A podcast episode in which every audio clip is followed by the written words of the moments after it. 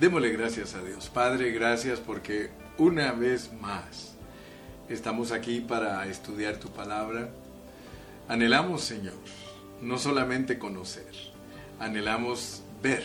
Queremos ver la visión que debe gobernar nuestros pensamientos. Debemos tener una visión, Señor, que día a día nos ayude para ser transformados Señor, no queremos perder de vista el trabajo que empezaste en nosotros, porque fiel es el que empezó la obra, el cual también la terminará. Abre nuestros ojos para seguir viendo, Señor, tu palabra, tu revelación. Gracias. Amén. Muy bien, entonces este, vamos a ahora a hablar de el desarrollo de la transformación en las epístolas. La mayoría de las semillas que se siembran en Mateo ellas crecen desde los hechos hasta Apocalipsis. Ese es un principio básico. Tú puedes ver que el Señor sembró la semilla de la transformación a través de, las, de la parábola de las diez vírgenes. Ya vimos que tener aceite en la vasija es haber dejado que el Espíritu de Dios se extienda hasta nuestra alma. Y el mensaje de ganar el alma es bien explicado en todas las epístolas de Pablo.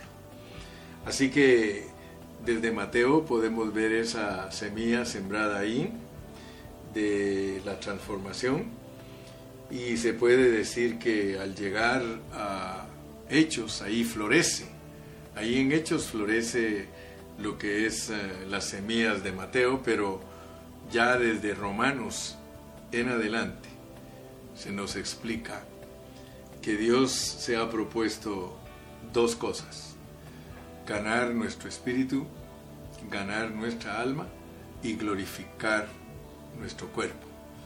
Entonces hay un proceso. Si nosotros estudiamos desde el principio la Biblia, nosotros nos vamos a dar cuenta que después que el hombre nos revela, perdón, después que Dios nos revela que Él crea, forma y hace al hombre, Inmediatamente después de eso nos empieza a explicar cómo ganar el espíritu de ese hombre tripartito, cómo ganar el alma y cómo poder también glorificarse en su cuerpo.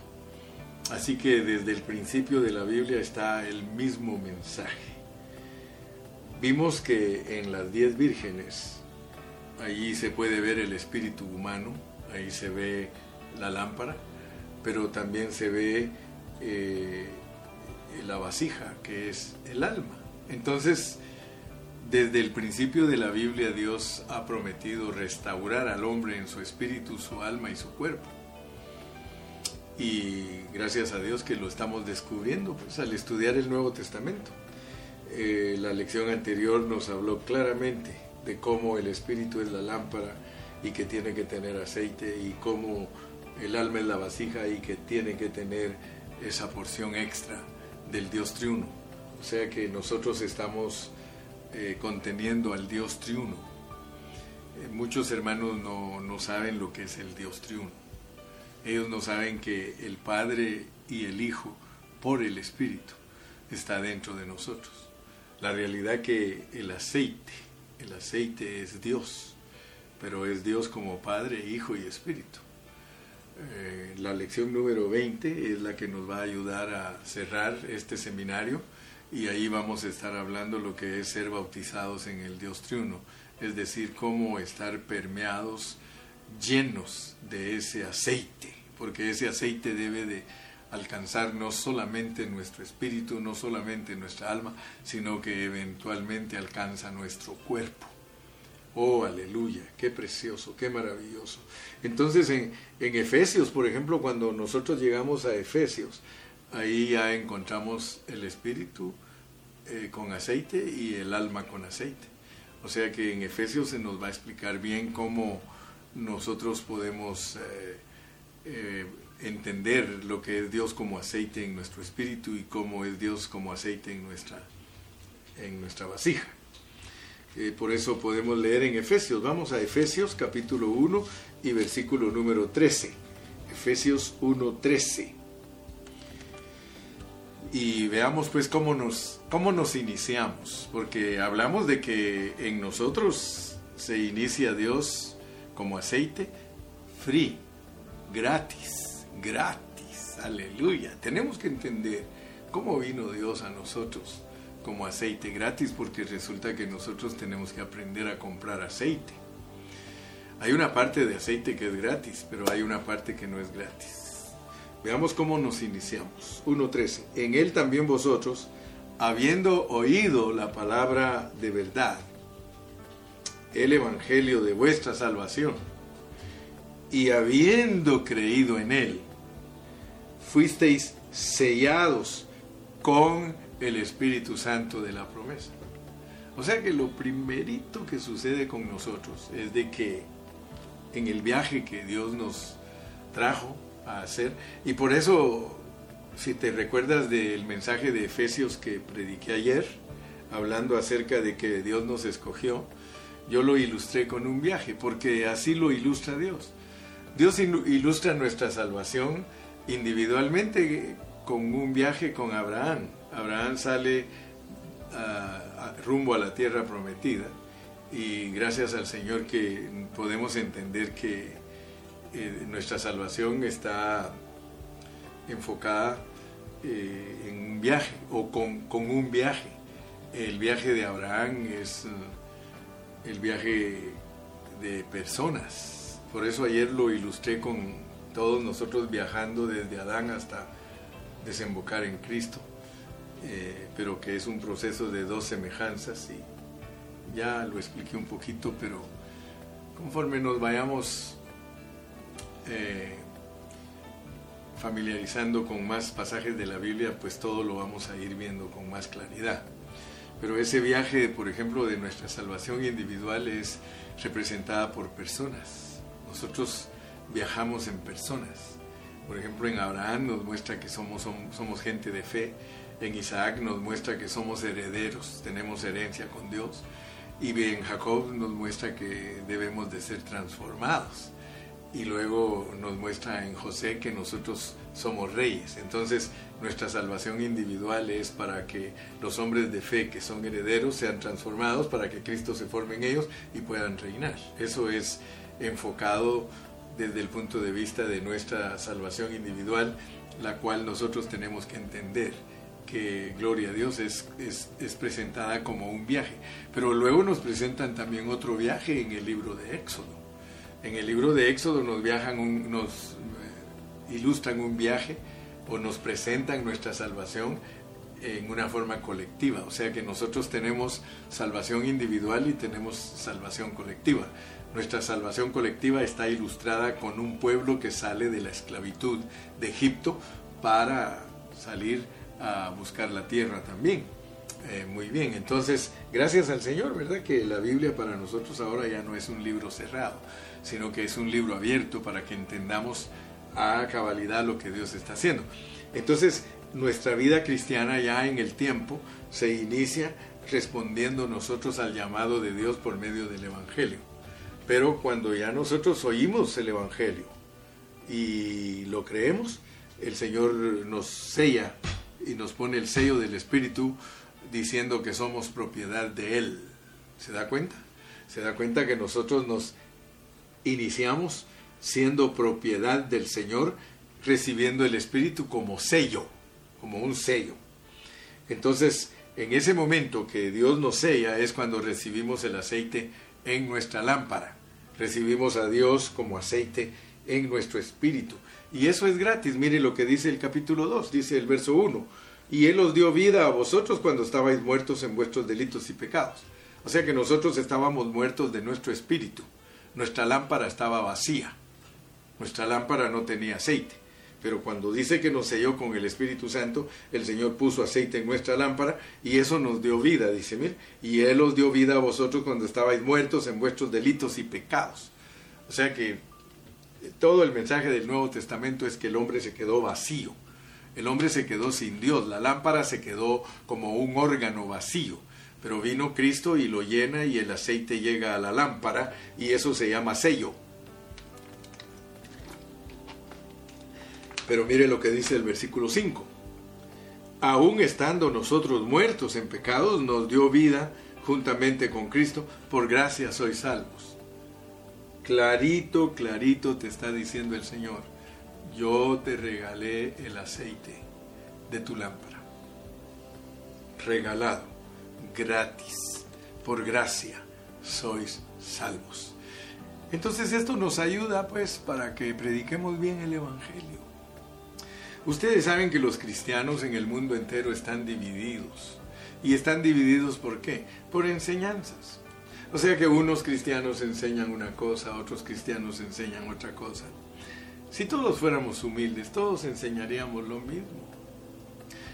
Eh, no es que yo quiera presumir, pero yo le doy gracias a Dios porque los jóvenes que nos hablaron hoy son de diferentes iglesias. Siete, ocho iglesias participaron.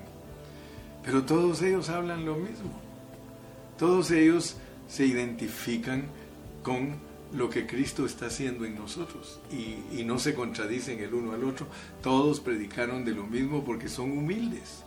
Para que nosotros prediquemos lo mismo tenemos que ser humildes, de lo contrario nosotros vamos a estar siempre compitiendo. Yo voy a querer predicar mejor que alguien. Yo no estoy aquí para predicar mejor que nadie, yo estoy aquí para predicar la pureza de la palabra del Señor, para que esta palabra pueda ocasionar lo que Dios está esperando de nosotros. Dios está esperando de nosotros que nosotros nos dejemos transformar porque Él quiere hacer su edificio Aleluya. Entonces, mi amado hermano, yo quiero que tú te des cuenta que el aceite que nos dan en la lámpara es un regalo de Dios. Por gracia sois salvos. Pero se refiere a tu espíritu. Ya no te dejes manipular por enseñanzas de hombre. Si Dios te ha abierto tu entender en esta pandemia, de aquí en adelante busca la pureza de la palabra. Búscala. La pureza de la palabra es de que Dios puso aceite en tu lámpara.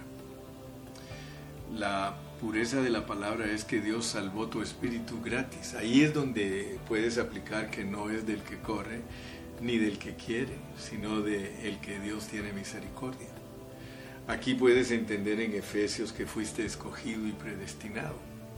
Ya hablamos de lo que es ser escogidos. Mañana vamos a estar hablando de lo que es ser predestinados, pero nota pues que en tu espíritu tú no tienes ningún problema. En el espíritu el hombre no tiene ni un, ni un problema. Todo el trabajo lo hace Dios, todo. Él inicia tu salvación, Él te da vida, Él te perdona, Él te, te dice, todo es tuyo, todo lo que yo he logrado es tuyo.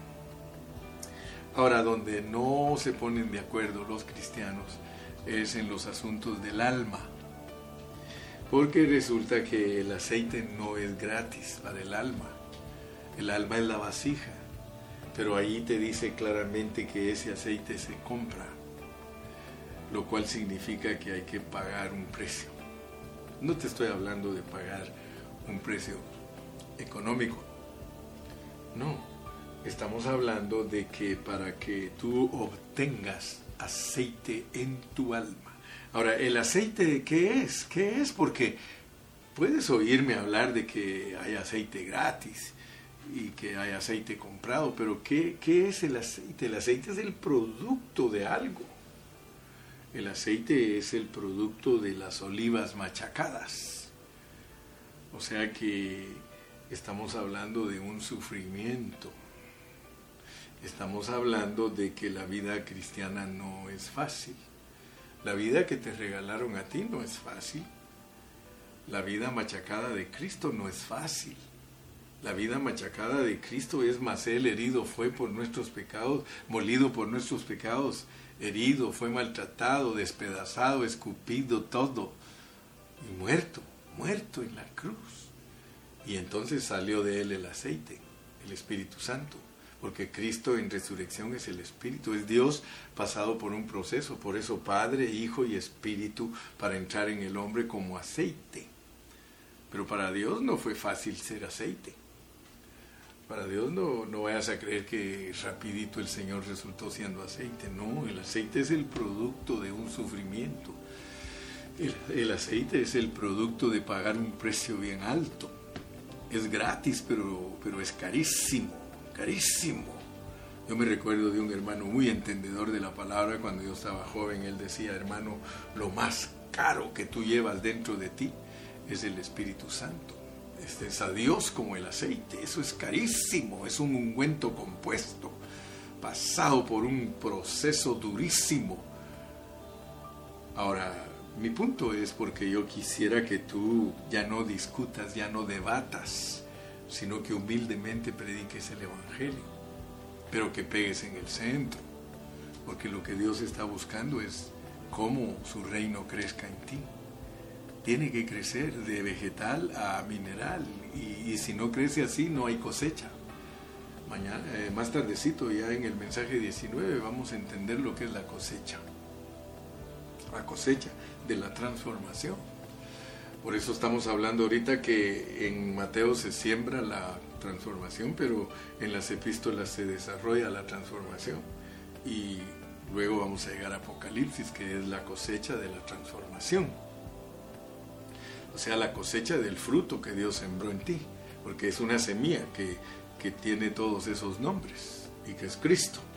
Entonces cuando recibimos al Señor, venimos a ser de su propiedad, recibimos el aceite en la lámpara gratis pero resulta que el aceite del alma no es gratis, es comprado. Y ahí es donde tenemos el problema en las enseñanzas.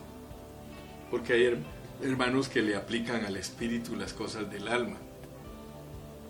Y no se puede. Lo que es aplicable a tu espíritu es aplicable solo a tu espíritu. Y lo que es aplicable a tu alma es aplicable solo a tu alma. Mira lo que nos muestra aquí con claridad Efesios, porque vamos a llegar a Efesios 3. Ya viste que en Efesios 1, en el versículo 13, te dan tu aceite gratis, te lo comprueba el 2.1 y el 5.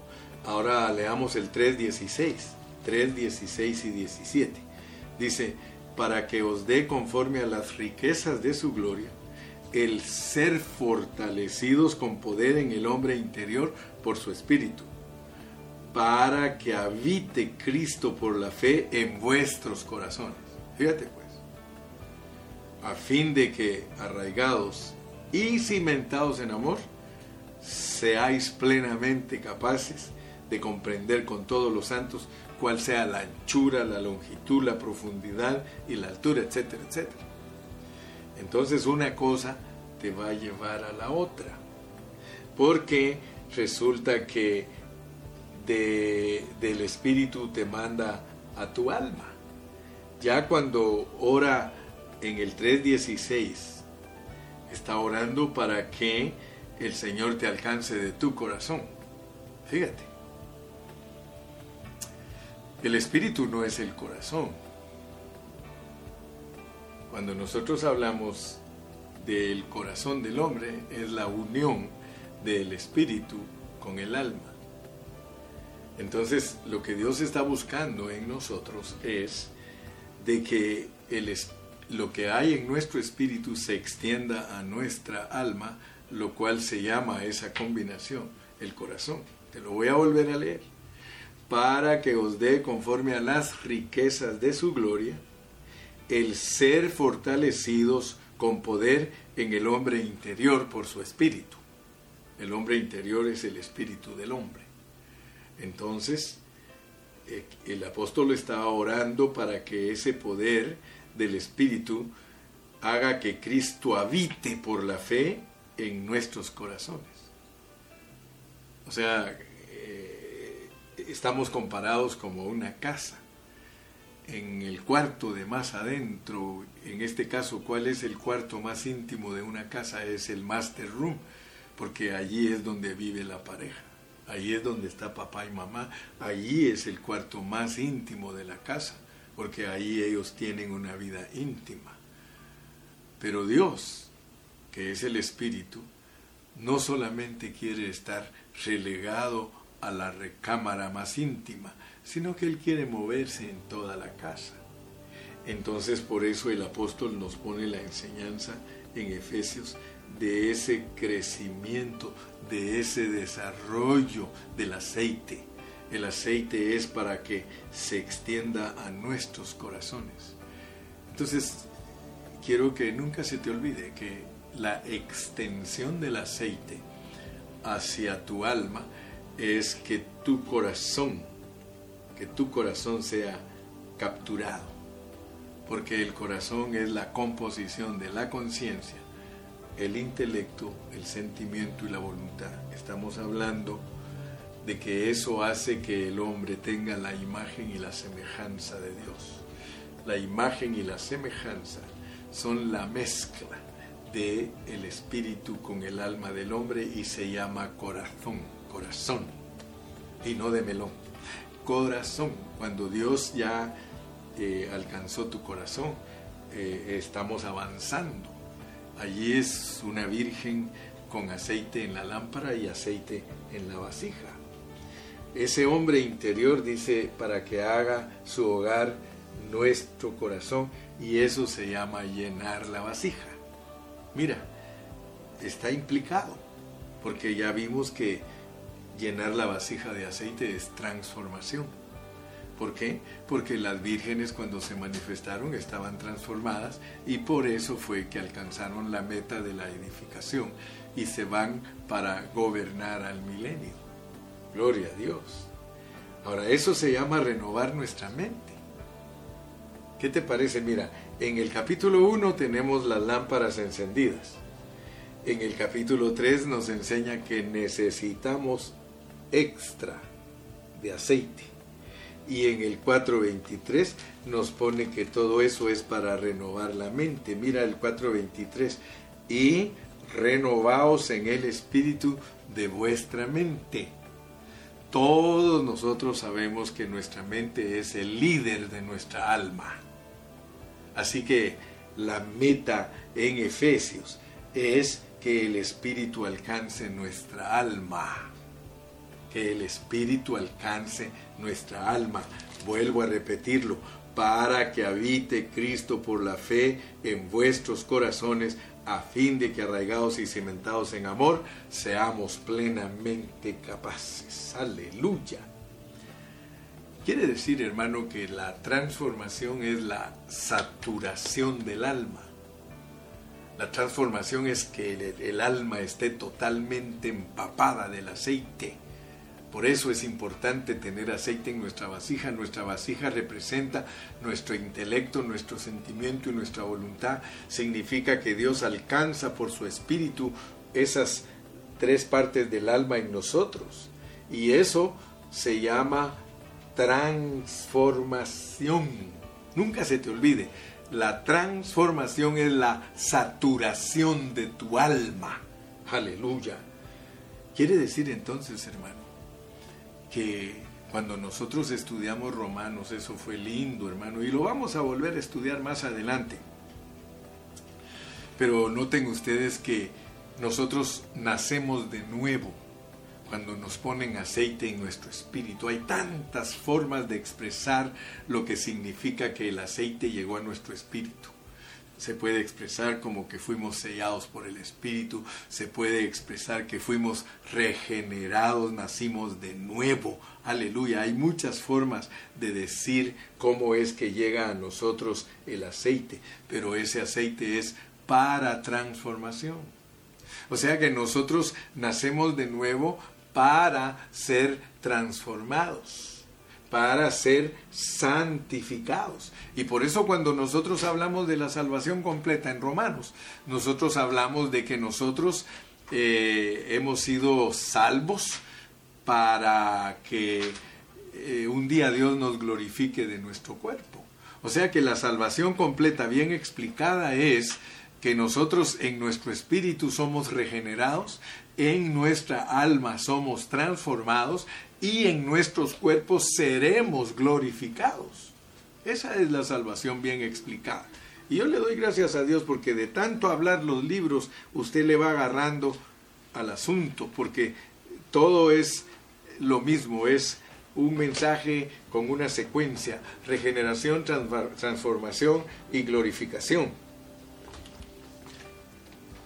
Ahora, yo quiero que ustedes se, den cuenta que después de que nosotros somos regenerados, de la única manera que nosotros podemos comprar aceite no es por nuestros propios medios. La compra del aceite es por cooperar con Dios. O sea que Dios tiene un trabajo que quiere efectuar en nosotros. Y solo es nada más de cooperar con Él, porque hay muchos que creen que comprar aceite es hacer cosas con esfuerzos humanos. No, no, no, no, no. Comprar aceite no es sacrificarse por cosas o, sacrificarse por medios humanos. No. Comprar aceite es cooperar con Dios. ¿Sabes qué es comprar aceite? Es que Dios te dice a ti, mira, mira muchacho, mira muchacha, yo quiero vivir mi vida. ¿Podrías prestarme tus virtudes humanas? Podrías prestarme tu intelecto, tu sentimiento y voluntad porque quiero usarlos para expresarme. Lo que te estoy pidiendo es que me dejes vivir tu vida a través de ti. Eso se llama que tú te niegues, pero nada lo vas a hacer tú, yo lo voy a hacer todo. Yo soy capaz de dirigir tu intelecto, yo soy capaz de dirigir tus sentimientos y soy capaz de dirigir tu voluntad. Si cooperas conmigo, entonces yo te voy a pagar. ¿Cuál es mi pago? Vas a ver que mi pago es algo grandísimo. Te vas a volver mí. Te vas a volver mí. You're gonna be me if you cooperate with me, you're gonna become me. You are going to live another life. That is the cooperation.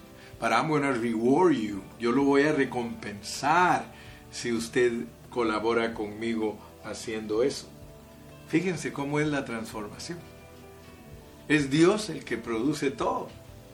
Él es el que produce nuestro nuevo nacimiento y Él es el que produce nuestra transformación pues es lógico, Él va a producir nuestra edificación, aleluya. Y a eso la Biblia le llama ganar el alma.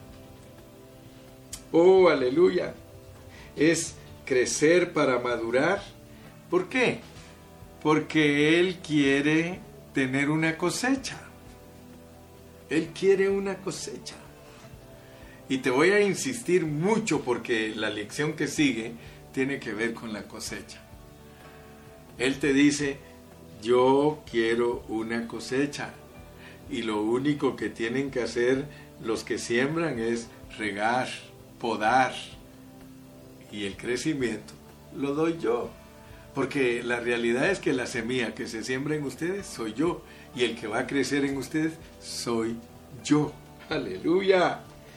Entonces yo quisiera que alcances a ver que hay una economía divina, hay una administración divina, hay un plan divino, así lo llama el apóstol, le llama administración, le llama plan, le llama economía. ¿Y cuál es?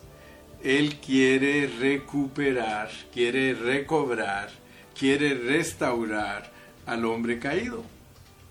Ese hombre caído que es un hombre tripartito, es un hombre que tiene espíritu, alma y cuerpo, y que debido a la desobediencia perdió todo. Porque él tenía todo, el hombre cuando Dios lo creó tenía todo, pero por su desobediencia el hombre lo perdió todo. Entonces ahora viene Dios y comienza el trabajo en, en el hombre para poderlo restaurar de su espíritu, de su alma y de su cuerpo. Pero como es Dios el que inicia todo, Él empieza con el espíritu del hombre. Y en el espíritu del hombre viene Dios como gracia. Él es sabio. Dios es muy sabio, hermano, porque para restaurar al hombre, Él toma toda la responsabilidad, porque Él sabía que en su soberanía el hombre tenía que caer. Entonces por eso él toma la responsabilidad. Mira, si el hombre decidiera si cae o no cae, el hombre tendría que tomar toda la responsabilidad.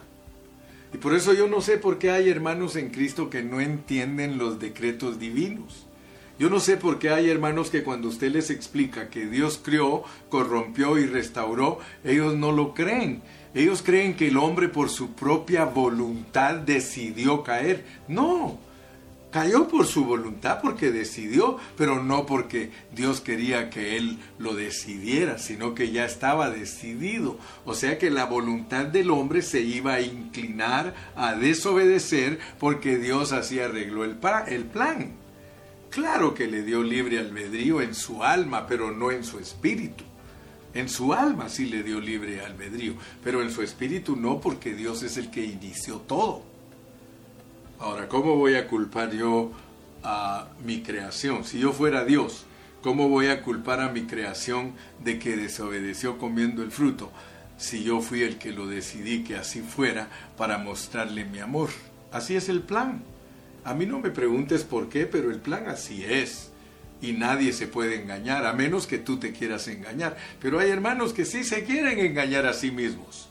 No entienden que Dios permitió, digamos, si se puede usar esa palabra, aunque yo les he dicho que yo no creo que Dios permite, sino que Dios decide. Pero algunos dicen, Dios permite. Pero más para mí es que Dios decide. Y Dios decidió cómo iba a ser el plan y por eso Él toma la iniciativa de perdonar al hombre gratis. Free.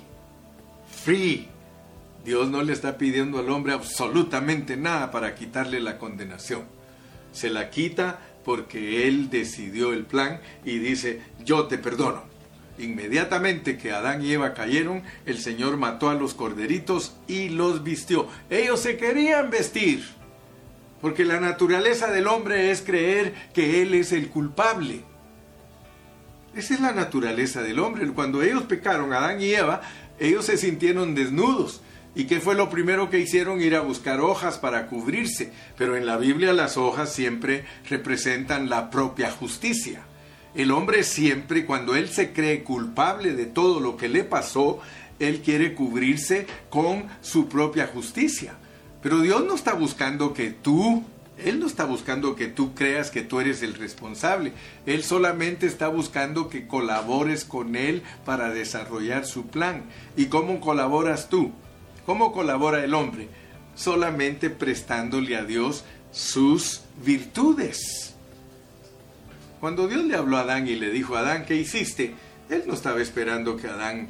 Es más, aquí no dice que, que Adán se arrepintió. Usted no lee que Adán se arrepintió. ¿Sí o no?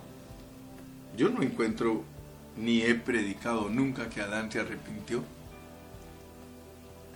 No va a encontrar usted versículos que digan que Adán se arrepintió. ¿Por qué? Porque Dios tenía un plan delineado. Y era que el hombre tenía que caer. Y por eso viene Dios y lo levanta. Y por eso, si no, en vano murió Cristo. Si tú no crees lo que está predicando el hermano Carrillo, entonces en vano murió Cristo. Entonces, hermano Carrillo, ¿de qué nos tenemos que arrepentir? Lee bien la Biblia y te vas a decir y, y vas a darte cuenta de qué tenemos que arrepentirnos. Tenemos que arrepentirnos de todo lo que sucedió después. Porque dice he aquí que Dios hizo al hombre perfecto, pero ellos se buscaron muchos males. O sea que ya después que el hombre desobedeció a Dios, la historia cambió. Y entonces ya cayeron los demás hombres sin necesidad que les estuvieran diciendo que cuidado iban a caer. No, hombre, todos caemos redonditos. Nuestra naturaleza se arruinó. Ah, bueno. Entonces, gracias a Dios, que Dios provee el darnos aceite a nuestra lámpara gratis y luego nos, nos, demuestra que tenemos una salvación tan grande. ¿Y cómo le llama Dios a la administración que Él tiene para restaurarnos? Su reino, su reino. Lo que Él está, está, está restaurando en nosotros es su reino. O sea que el reino que Él puso en el hombre desde el principio, ese reino se perdió. Entonces ahora para recuperar al reino, el Señor tiene que recobrar al hombre en sus tres partes. Vuelvo a repetir, pero Dios es sabio, porque Él hace que el hombre pague un precio. El hombre tiene que pagar un precio.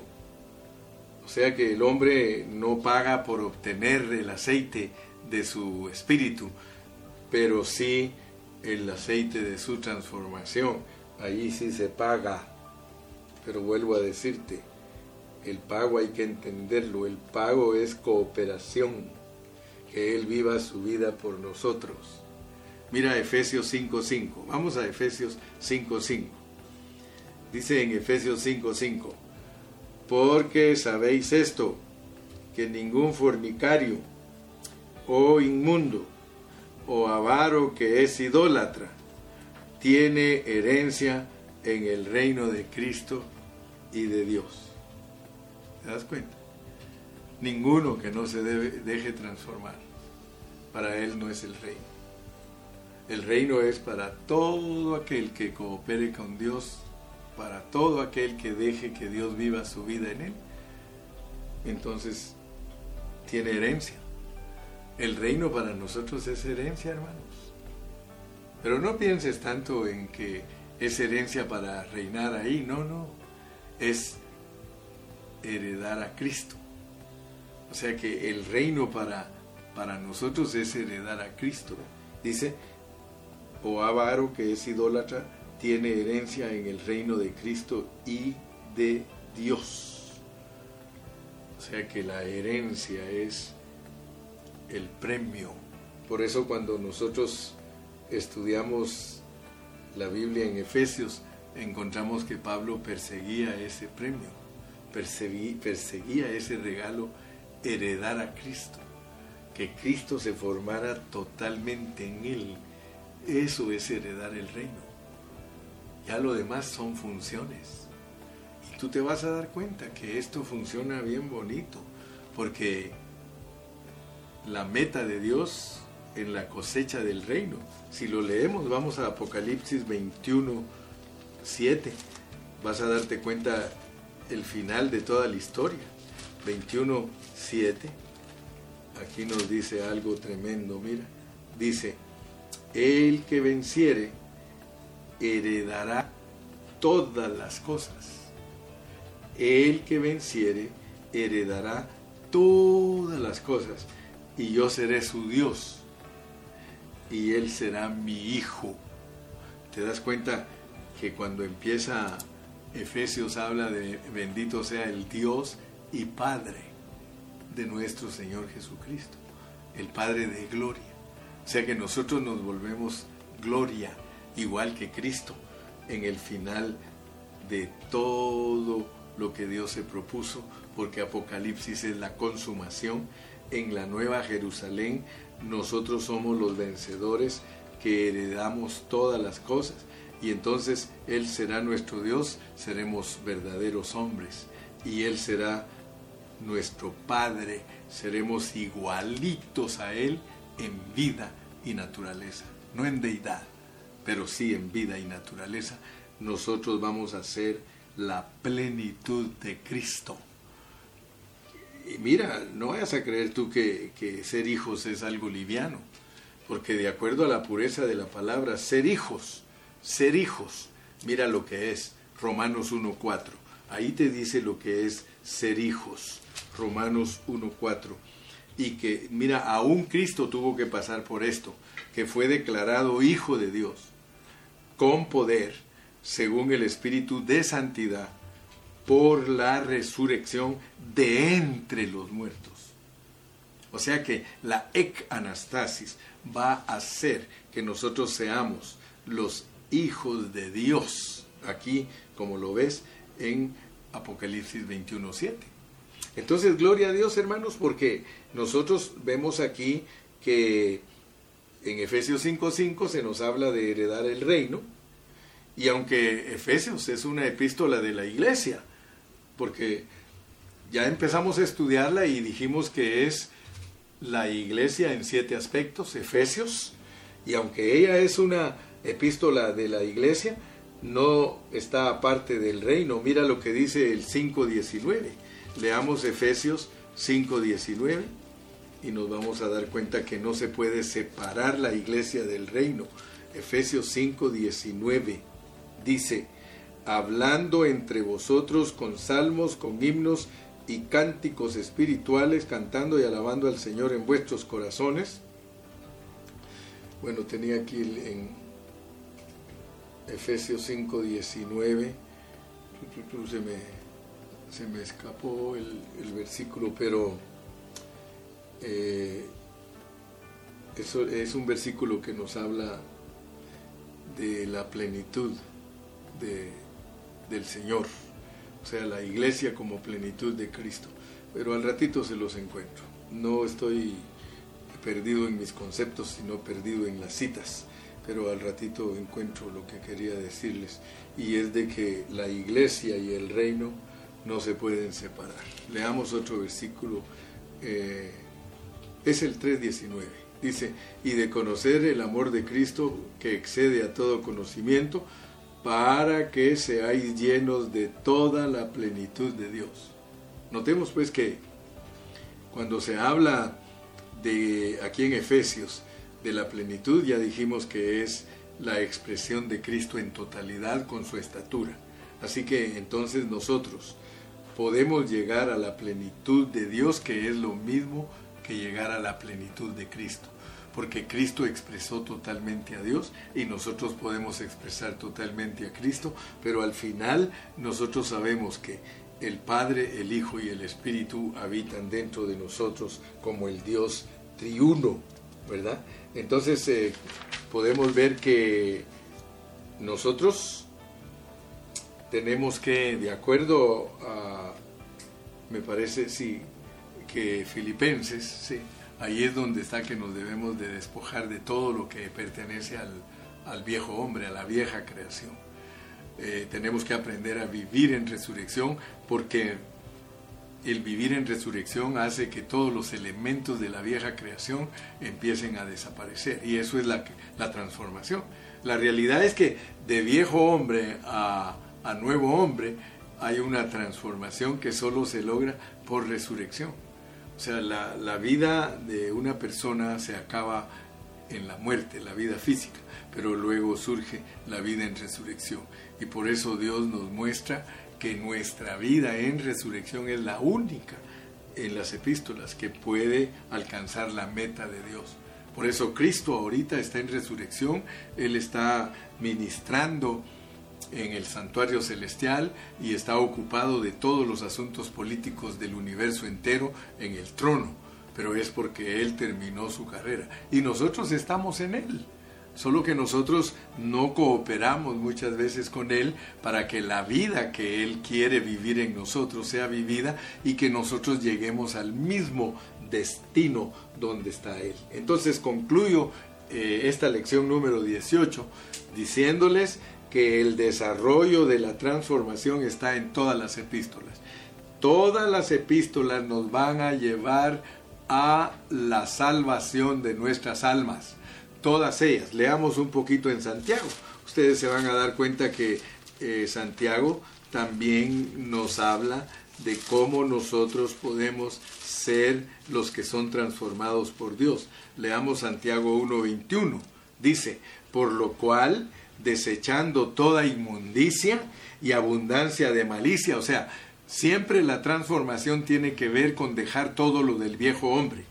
Podríamos comparar el viejo hombre con una etapa de nosotros en la que, aunque ya tenemos a Cristo, eh, ya somos santos, pero no vivimos a Cristo entonces por lo tanto solo mostramos una vida vegetal.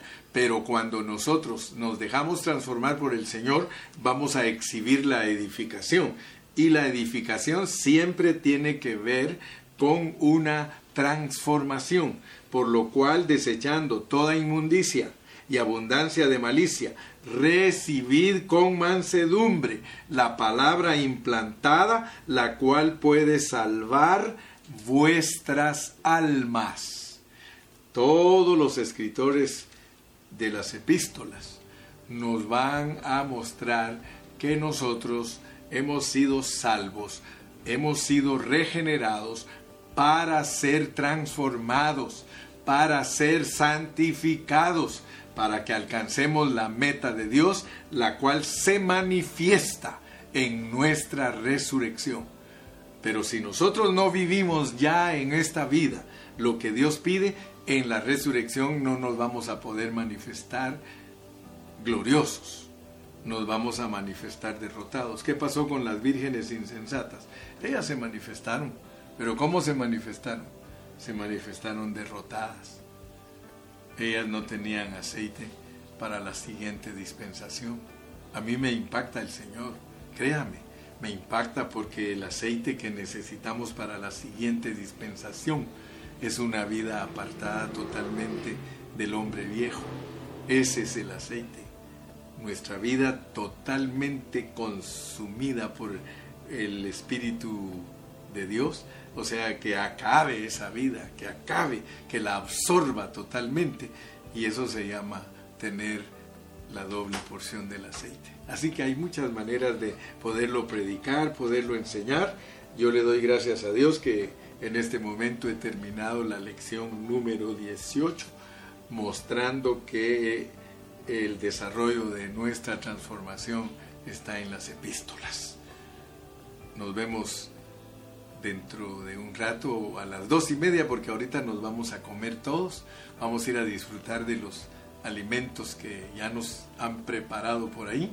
Que Dios te bendiga, Dios te guarde y ya dentro de un rato vamos a entrar a la parte final de nuestro seminario. Pero gloria a Dios que hemos entendido la, las lecciones, ¿verdad? La 16 pues nos sirvió para hacer un cierre de la cosecha de lo que es el crecimiento, la transformación y la edificación.